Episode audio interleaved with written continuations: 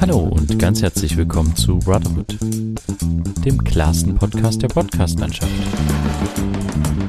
Mit Friedrich und Johann. Episode 117 Draußen im Grün. Ja, hallo Friedrich. Hallo Johann. Ich begrüße dich ganz herzlich und wir begrüßen natürlich auch unsere ZuhörerInnen da draußen. Hallo, herzlich willkommen zu einer weiteren Folge. Wir freuen uns sehr, dass ihr uns zuhört. So ist es. Ähm, die Woche ist rum. Es ist einiges, einiges passiert. Es ist wieder Freitag. Ähm, wie geht's? Wie steht's bei dir? Alles fresh? Alles cool? Ja, alles cool, so wie das Wetter. äh, ja, es ist, es ist sehr kalt immer mal wieder geworden. Es war zwischendurch, zwischenzeitlich mal wirklich cool. Ne? Oh ja. Also ja. nicht cool im Sinne von kalt, sondern wirklich warm, sonnig. Ähm, und auch, es ist, ich finde es schön, dass wir jetzt so wieder in dieser Zeit sind, wo halt die Sonne noch lange wach ist, sage ich mal. Ne? Also eben nicht dieses ja. 16 Uhr, es wird dunkel und man sitzt da und denkt, okay, kann ich jetzt schlafen gehen? Ah nee, es ist erst 17 Uhr, okay. So weißt du, also ja, ja. Das finde ich ganz, finde ich ganz, äh, ganz schön. Ähm, und ansonsten alles soweit ganz cool, ja. Und selbst. Das war schon eine sehr depressive Phase, als ja. das so war, fand ich. Ja. Also so Februar, äh, Februar, März äh, teilweise noch war echt irgendwie, ja, hat, hat schon ganz schön auf die Stimmung gedrückt. Mhm. Und ja, es ist äh, cool, dass es jetzt wieder draußen mehr möglich ist. Ja. Ähm, ich war auch viel in letzter Zeit draußen. Ich habe auch, ey, da kann ich gleich mal zu Beginn anfangen. Ich habe einen ähm, sehr coolen Dreh die Woche gehabt. Okay. Und zwar ähm, kann ich davon mal berichten. Äh, es gibt äh, wie ähm, äh, ja wie quasi dieses Jahr soll die Bundesgartenschau eröffnen in mhm. Erfurt. Ähm, die gibt's immer mal. Ich weiß gar nicht, in welchem Turnus die ähm, stattfindet, aber ich glaube, die gibt's nicht jedes Jahr. Es gibt immer so Landesgartenschauen. Landesgartenschau, Schauen heißt es so? Ja, ich glaube schon. Bestimmt. Ähm, und ja. es gibt halt auch die Bundesgartenschau. Und ähm, genau, und die soll, wie gesagt, dieses Jahr in Erfurt eröffnen und zwar jetzt ähm, am Freitag, wo die Folge jetzt ausgestrahlt wird, ähm, soll die eröffnet werden. Und natürlich wegen Corona und sowas ist es halt ein bisschen schwierig und ungewiss, wie das jetzt genau vonstatten gehen soll. Mhm. Ähm, aber wir waren auf dem Gelände und haben ähm, dazu, dazu halt ein paar Bilder gemacht, äh, ein bisschen was aufgenommen, ein paar Interviews geführt und ich, ich muss ehrlich sagen, ich hatte so zu so Gartenschauen und sowas jetzt nicht so die äh, super Beziehung, weil ich halt so dachte, na gut, okay, ein paar Blumen, ein bisschen Grünzeug und so. Ähm, in dem Fall ist es aber so, dass das teilweise echt gar nicht so schlecht war und äh, mich tatsächlich echt umgehauen hat an ein paar Stellen. Also die haben da so ein äh, Haus hingebaut, was mhm. ähnlich wie man das vielleicht aus dem aus einigen Zoos kennt, so das ist unterteilt in einen äh, Tropenteil und in einem Wüstenteil. Und da geht's halt auch äh, speziell darum, ähm, nicht nur die Pflanze zu zeigen, besondere Pflanzen. Also in dem Wüstenhaus sind das ganz viele Kakteen ähm, und halt, ja, wie gesagt, halt Pflanzen, die äh, mit wenig Wasser auskommen müssen. Und in dem Tropenhaus sind das halt dann eher Pflanzen, die viel Wasser zur Verfügung haben. Mhm. Und äh, genau, und es geht halt nicht nur darum, die Pflanze zu zeigen, sondern auch die Tierwelt dazu. Und die stellen so ein bisschen die Tiere äh, neben die Pflanzen. Also ähm, es gibt zum Beispiel eine, äh, eine besondere Mausart in der Wüste, die hat halt einen äh, dicken Schwanz, einen riesen fetten Schwanz. Und da speichert die ihr Wasser drinne. Mhm. Ähm, also und dann gibt's halt, quasi. Äh, genau, und da, dazu gibt's halt quasi das Pendant, ist dann quasi eine Pflanze, die im Wurzelbereich halt sehr, sehr, sehr, sehr dick ist und nochmal so einen Bauch hat. Mhm. Äh, genau, und dann haben die noch verschiedenste andere Tiere da drin, Erdmännchen, Ameisen, riesige Schmetterlinge dann in diesem Tropenbereich, die dann da rumfliegen. Also wirklich und, echte Viecher. Ja, ja, ja, klar, okay, echte, echte, echte Geschichten. Und diese Kakteenwelt, die die da gebaut haben, äh, in diesem Wüstenbereich ist unglaublich eindrucksvoll ähm, sehr schön gemacht, auf jeden Fall, sieht auch toll aus und ähm, ich habe auch natürlich so viele Bilder, wie ich machen konnte, mhm. ähm, zwischendurch mit dem Handy gemacht. Die ähm, werden wir natürlich auch wieder hochladen. Ähm, könnt ihr euch gerne anschauen. Ja. Nur jetzt kommt der kleine Haken. Ähm, so wie es aktuell aussieht, äh, kann man zur Buga jetzt am Wochenende zur Eröffnung quasi ganz normal hingehen. Wie das dann ab Montag wird mit dem neuen Infektionsschutzgesetz, mhm. ist noch nicht ganz klar. äh, die Corona-Richtlinien, die sie sich selbst auferlegen, ist, dass sie nur 15.000 Leute am Tag auf das Gelände lassen wollen. Okay. Und das, das ist jetzt der Haken, von dem ich berichte, äh, scheinbar alles nur draußen stattfinden darf. Das heißt, man kann in dieses Haus, wo wir drinnen waren, äh, vermutlich erstmal nicht rein. Und das ist ja leider sehr schade, weil ich fand, für mich war das tatsächlich einfach der Höhepunkt, zumindest äh, in dem Bereich, in dem wir gefilmt haben, äh, auf dem gesamten Buga-Gelände ähm, in Erfurt. Äh, das war, also ich fand das, fand das echt beeindruckend und es hat mir so ein bisschen das Gefühl gegeben, ich habe das dann auch zu einem Kollegen gesagt, dass es jetzt gerade Wahnsinn ist. Das ist so, ich hab, hatte in dem Moment total Lust, einfach nur diese Tiere anzugucken, äh, Fotos zu machen, diese Pflanzen anzuschauen. Und ich hatte, hatte so ein bisschen so Lust, wie als wenn man so Bock hat jetzt, okay, jetzt gehe ich in Zoo oder sowas, weißt du? Okay. Also es hat bei mir wieder so ein bisschen diesen, äh, ich möchte irgendwie rausgehen und irgendwo, äh, in dem Fall war es ja nicht Kultur, sondern ein bisschen Natur irgendwie mitnehmen Mhm. und aber halt in so einem bezahlten Rahmen, also in so außergewöhnliche Natur, in Ja. dem Fall wie in einem Zoo oder ja. Und äh, es hat mir total viel gegeben, obwohl wir da nur Als ja, Presse. vielleicht eine, eine, eine Stunde oder so drin Ja. waren als Presse und wir mussten halt die ganze Zeit irgendwie schnell irgendwelche Bilder machen. Parallel haben die da noch mit Staubsaugern irgendwelche Sachen abgesaugt, repariert, ähm, fertig gebaut. Das war sowieso Wahnsinn, wie viele Bauarbeiter und ähm, Landschaftsgärtner da noch unterwegs waren auf dem Gelände und auch in diesem Haus und tatsächlich noch weiter aufgebaut haben, gepflanzt haben und sowas. Also, dass die, das war irgendwie vier, fünf Tage vor der oder drei, vier Tage vor der Eröffnung. Jetzt am Freitag war halt da ein wahnsinniges Wuseling noch Mhm. und vieles war noch gar nicht fertig.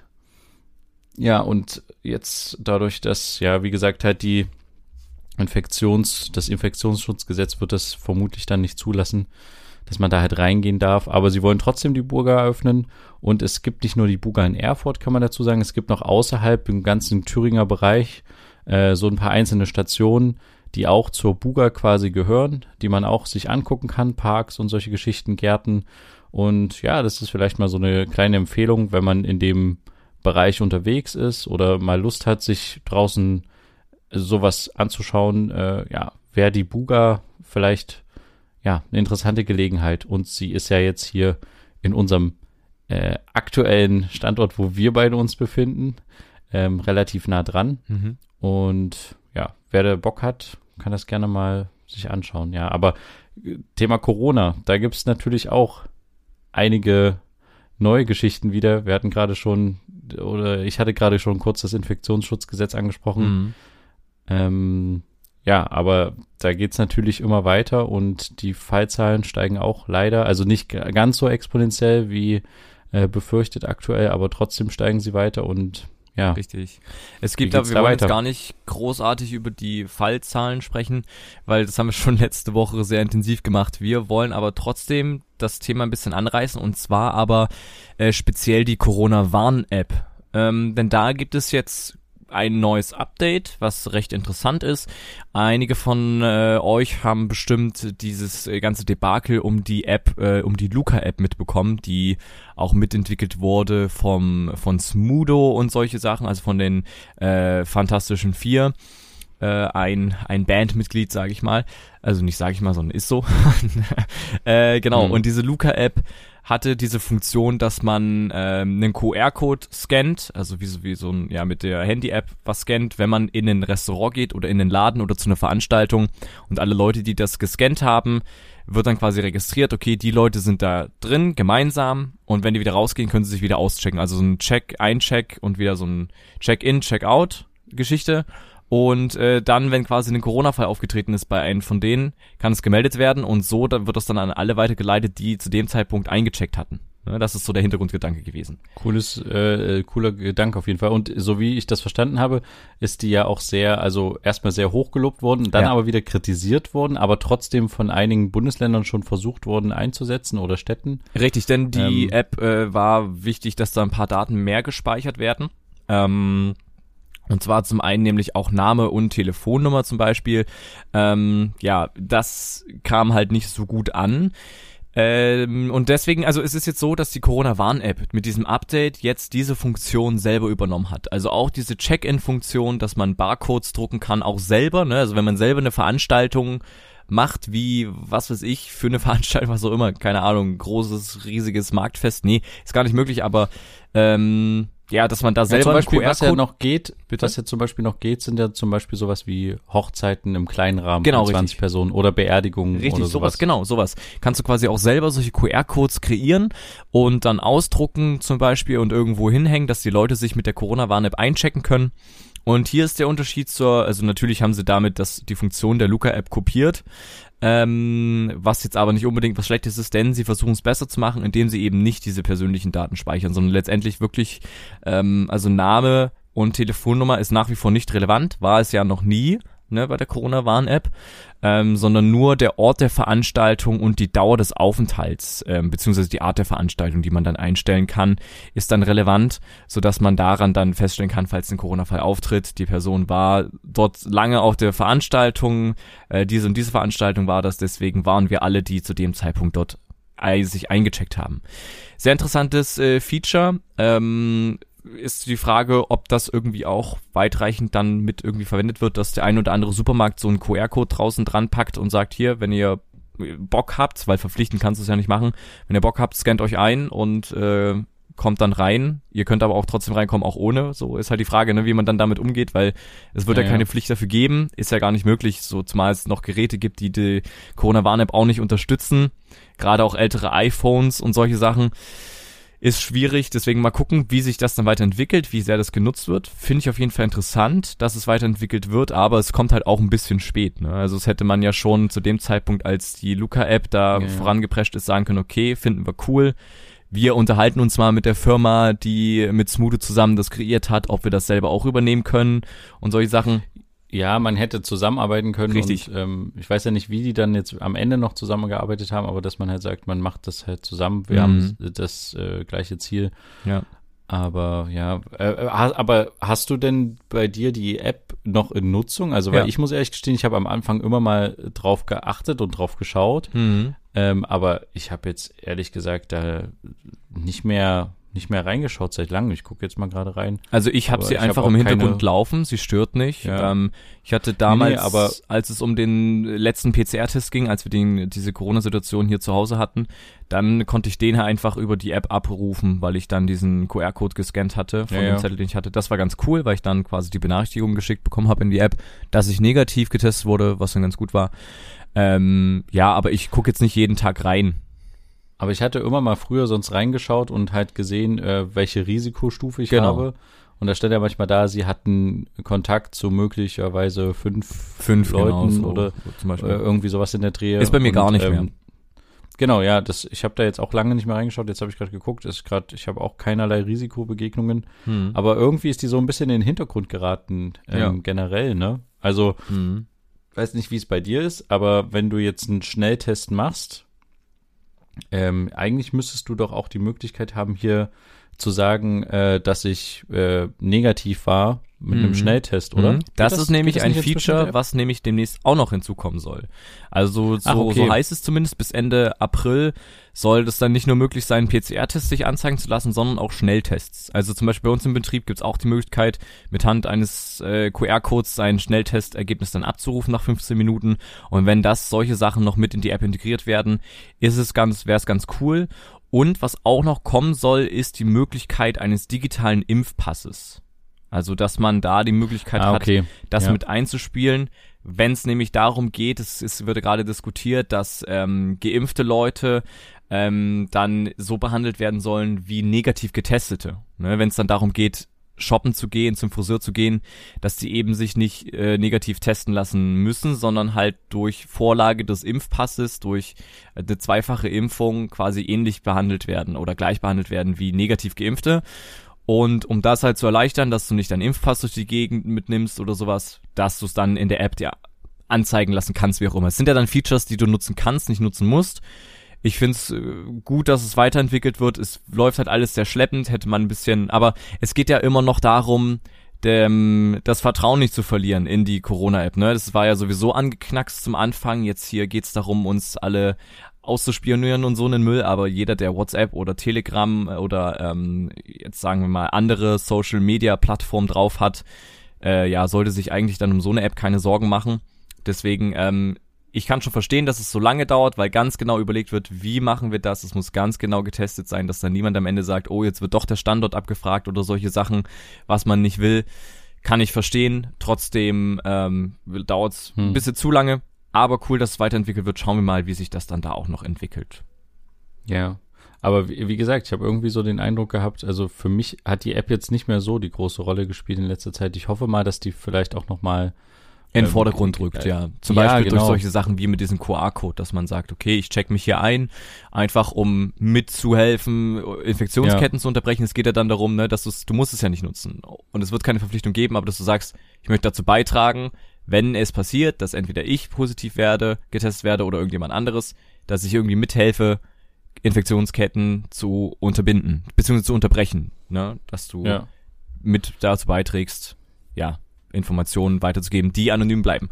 Finde ich sehr interessant, ja. Ich würde aber sagen, ja. weil wir jetzt schon so in der Hälfte der Folge angekommen sind, kommen wir einfach mal auch zu unseren dieswöchigen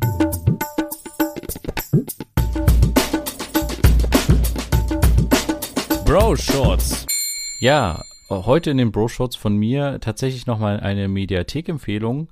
Ähm, und zwar gab es das tatsächlich schon mal, wurde auch schon mal ausgestrahlt im Fernsehen, äh, lief auf Arte und ich glaube auch in der AD, ist auf jeden Fall in der AD-Mediathek zu finden.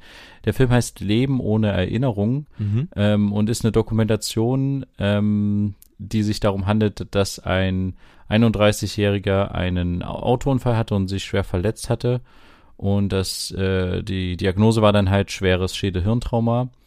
Und ja, er hat halt eine Hirnregion wurde quasi bei ihm verletzt, die das äh, Kurz- und Langzeitgedächtnis äh, ein bisschen beherbergt und er hat quasi, also er vergisst immer wieder Sachen. Das heißt, wenn er, ich weiß gar nicht, wie ich das so richtig beschreiben kann. Also es gibt da kuriose Szenen in dem Film. Also er kommt zum Beispiel nach ein paar Tagen wieder in seine Wohnung und muss halt erstmal wieder für sich feststellen, ah, das ist meine Wohnung. Mhm. Oder zum Beispiel, wenn er einen längeren Zeitpunkt ähm, seine Freundin nicht sieht, dann muss er halt erstmal, also er muss ihr dann erstmal vertrauen und glauben, dass das jetzt seine Freundin ist.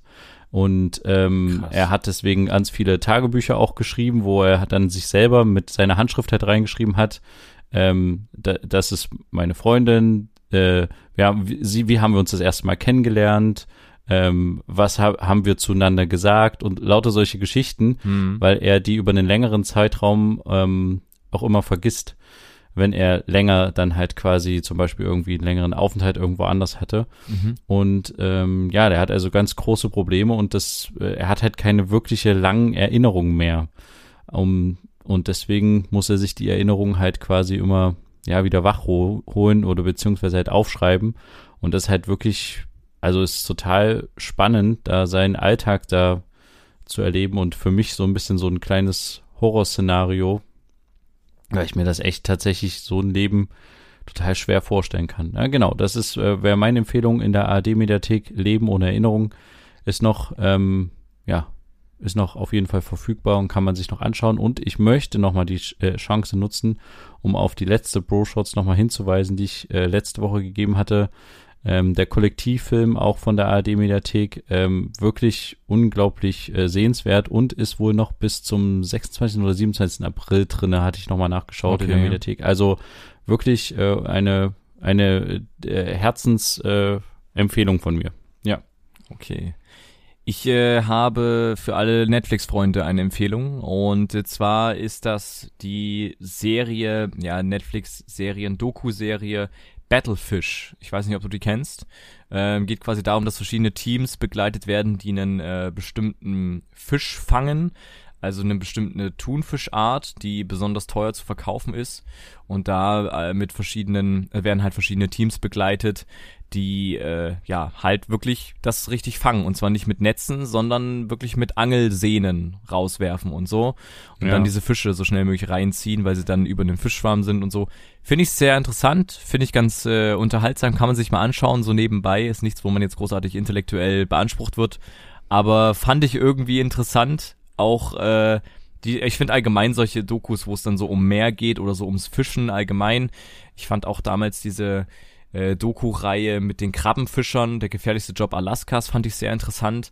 Ähm, oder so, deswegen, ja, hat mich das irgendwie ein bisschen gecatcht. Also vielleicht für alle Leute, die das Fischen oder das Meer interessant finden oder auch das Angeln, ist die vielleicht eine ganz interessante Doku. Kann man ja mal reinschauen. Für alle, die Netflix haben, Battlefish, meine Empfehlung.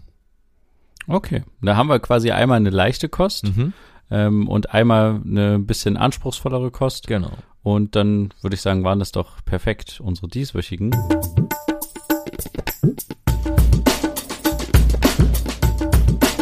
Bro Shorts. Weil du gerade von Fischen und Meer gesprochen hast, ich finde ja auch Meer ist ein unglaublich spannendes Element oder Wasser generell. Mhm. Und ich weiß nicht, ob du es mitbekommen hast, jetzt relativ frisch wird ein U-Boot vermisst. Hast du Ja, das gelesen? ja, das habe ich, Ja. hab ich heute auf Arbeit gelesen. Ähm, Genau, auf von der FAZ. indonesischen Mhm. Marine. Ähm, Deutsches 53 U-Boot ist es ja, ne? Ist vom deutschen Hersteller. Genau, von einem deutschen Hersteller, ist wohl auch schon ein paar Jahr, Jahre alt, Ja. 20 Jahre oder sowas. Ja. Und ähm, wird halt vermisst. Die Crew ist 53 Mann stark und die haben, so sind die Berechnungen zumindest, äh, von den ähm, ja, Leuten, die sich so ein bisschen äh, im Indon indonesischen Marineumfeld bewegen, sagen die halt, ja, die haben halt noch Luft bis zum Samstag, Oh. wenn die Leute tatsächlich noch leben. Aber ich habe auch Boot gelesen, dass schon auf dem Meeresgrund- gefunden wurden. Genau. Also, hm. Das äh, Boot wird halt auf dem Meeresgrund vermutet in einer Tiefe von 600 bis 700 Metern. hm. Und es ist aber nur ausgelegt für eine Tiefe bis maximal 500 Meter. Ja. Und deswegen gibt's jetzt halt die Vermutung, vielleicht wurden halt die Tanks beschädigt durch den hohen Druck und Mhm. deswegen gibt's diese Ölflecken. Oder es wurde halt schon, ja, durch den äh, Druck quasi schon, ja, zerstört und die Leute sind nicht mehr am Leben. Aber äh, es sind ganz viele Staaten jetzt auch dabei, also so viele gibt's da doch nicht, äh, die das können, aber Australien und Singapur haben schon ihre Schiffe losgeschickt, äh, um quasi die Leute dann halt mitzusuchen. Hm. Aber das ist natürlich so eine, also ich habe, ich wollte jetzt gar nicht so groß drauf eingehen, aber weil du gerade vom Meer sprachst, ich fand das halt so, so heftig, die Vorstellung, ähm, ja, also gefangen in so einer Röhre zu sein Ja. und du bist halt ähm, darauf angewiesen, in einem riesigen Umkreis gefunden zu werden. Und das ist ja echt unwahrscheinlich, dass du dann halt noch, also aus dieser Tiefe dann auch noch innerhalb von zwei Tagen sind das ja jetzt nur noch, die da Luft sind, quasi äh, Mhm. gefunden zu werden und gerettet zu werden gleichzeitig. Ähm, also, pff, ich finde das Wahnsinn. Also, ich weiß nicht, ob du diesen NDR-Film gab, äh, äh, ähm, äh, kennst, den es mal gab, über so eine, so eine U-Boot-Fahrt. Nee. gibt's, ähm, gab's mal so eine NDR-Dokumentation über ein U-Boot, was quasi an so einer Militärübung in England oder sowas teilnehmen sollte, ein deutsches U-Boot. Und da waren quasi ähm, Journalisten mit an Bord, die halt quasi einfach diese Überfahrt mitfilmen wollten und dann sind die in einen übelst heftigen Orkan gekommen und dann wurde das Boot halt auch stark beschädigt. Also die, äh, die haben irgendwie irgendein Mast ist kaputt gegangen Mhm. oder sowas und die mussten dann halt irgendwie, äh, hatten dann totale Probleme, konnten dann auch nicht an der Militärübung teilnehmen und waren dann einfach nur froh, wieder im Hafen zu sein. Ähm, und das, also das war auch schon wahnsinnig eindrucksvoll und ich, also ich weiß nicht, wie du das siehst, aber ich würde echt un, ungern in so ein U-Boot gehen, obwohl ich natürlich diese Unterwasserwelt auch spannend finde, ne? Ja. wenn man jetzt so mal ein Forschungs-U-Boot hat oder sowas Mhm. und da halt so eine Glaskuppel hat und rausschauen kann.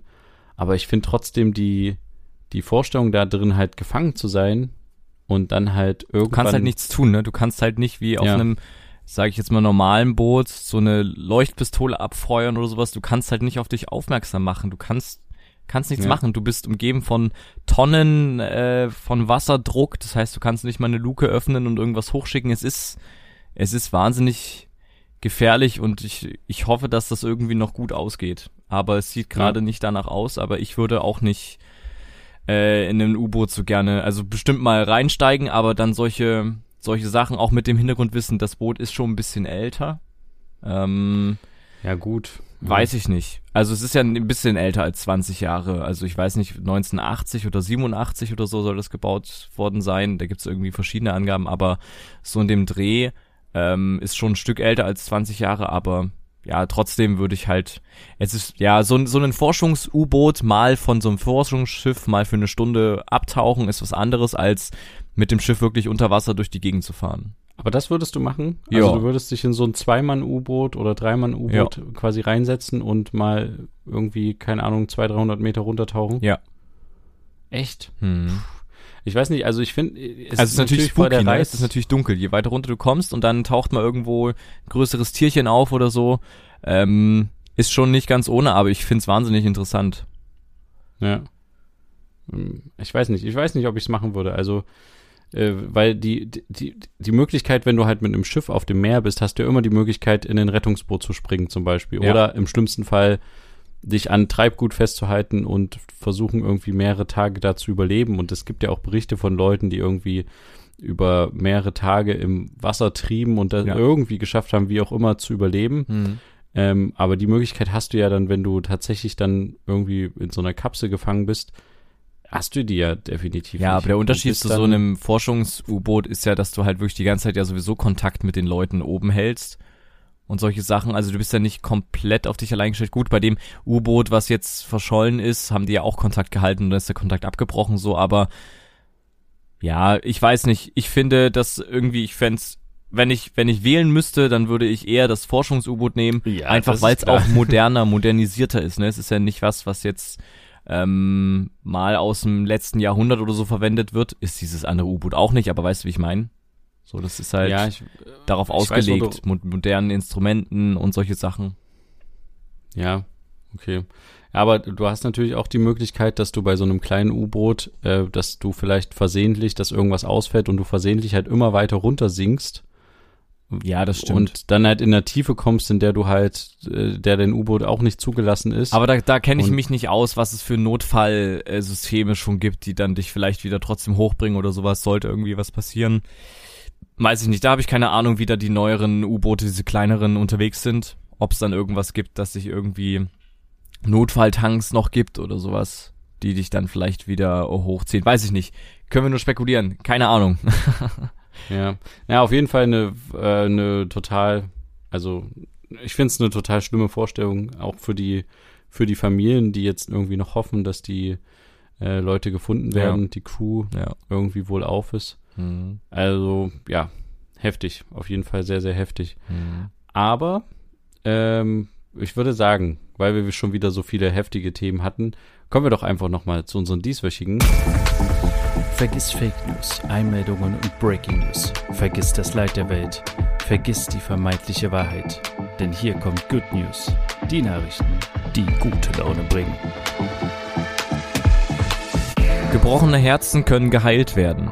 Wissenschaftler der australischen Monash University haben ein Medikament entwickelt, welches den Herzzustand beim sogenannten gebrochenen Herzsyndrom stark verbessert. Dieses Syndrom beschreibt den Stresszustand des Herzens, welches zuvor durch Todesfälle eines geliebten Menschen beispielsweise gebrochen wurde. Dieses Syndrom ist auch nicht so ganz ohne, da dieser Stresszustand herzinfarktähnliche Symptome hervorrufen könnte. Das bisher nur an Mäusen getestete Medikament könnte vielleicht eines Tages für jedes gebrochene Herz verfügbar sein. NASA entwickelt Videospiel, um Meeresbodensatellitenbilder von Gamern auswerten zu lassen. Die NASA hat ein Spiel entwickelt mit dem Namen NemoNet. Im Game NemoNet werden den Spielern echte Daten der NASA zur Verfügung gestellt und sie müssen auf den Bildern markieren, wo sich die verschiedenen Arten der Korallen auf diesem befinden. Dabei soll es möglich sein, sich Abzeichen zu verdienen, den Feldführer des Spiels zu lesen und Lernvideos über das Leben am Meeresboden einzusehen. Die Spieler trainieren damit auch eine künstliche Intelligenz der NASA, damit dieser Prozess in Zukunft automatisch abläuft. Na cool, das ist äh, sehr interessante, sehr interessante News. Ich finde, die NASA macht gerade in letzter Zeit echt, echt coole Sachen. Ähm, gerade auch, also diese so ein kleines Spiel entwickeln, was dann trotzdem auch der NASA wieder weiterhilft, ne? So, so Das ist Wahnsinn, das oder? ist cool. Die Idee ist total cool, weil klar, es gibt, die haben unglaublich viele Bilder, also die Bilder stammen aus ähm, so Flugzeugen, die halt äh, von der NASA irgendwelche Forschungsflüge machen oder sowas und Mhm. dadurch halt Satel Satellitenbilder gleichzeitig auch noch und so. Und äh, diese Unmengen an Daten, die die NASA vermutlich hat oder die jedes große Unternehmen, was solche, solche Art von Forschung betreibt, halt hat, die halt auszuwerten, würde halt äh, ewig dauern, wenn Ja. das halt nur Mitarbeiter machen. Und es ist einfach eine coole Idee zu sagen, wir beteiligen einfach Außenstehende daran. In dem Fall einfach Leute, die Spaß dran haben Hm. und die sich vielleicht auch ein bisschen fürs Klima einsetzen wollen ähm, und äh, dementsprechend diese Korallenriffe identifizieren wollen und ja, dann damit halt auch helfen, dass die NASA dazu halt Studien machen kann. Die, der, der Plan ist quasi der NASA eine richtige Karte zu haben von allen möglichen Korallenriffen, die es auf der Welt gibt Mhm. und diese dann halt zu beobachten, wie sich die entwickeln jetzt und äh, könnte dementsprechend auch dazu führen, dass man halt sagt, okay, da ist ein Korallenriff, vielleicht ist das besonders schützenswert oder so. Also die, der Ansatz ist einfach mal total smart wieder und total schlau. Hm. So. Nee, das stimmt. Also was die NASA, also die NASA hat ja jetzt auch ähm, diese Woche erstes Mal erfolgreich diesen Hubschrauber gestartet, ne? Worüber wir mal gesprochen haben von dem Rover, von Ja. dem Mars Rover.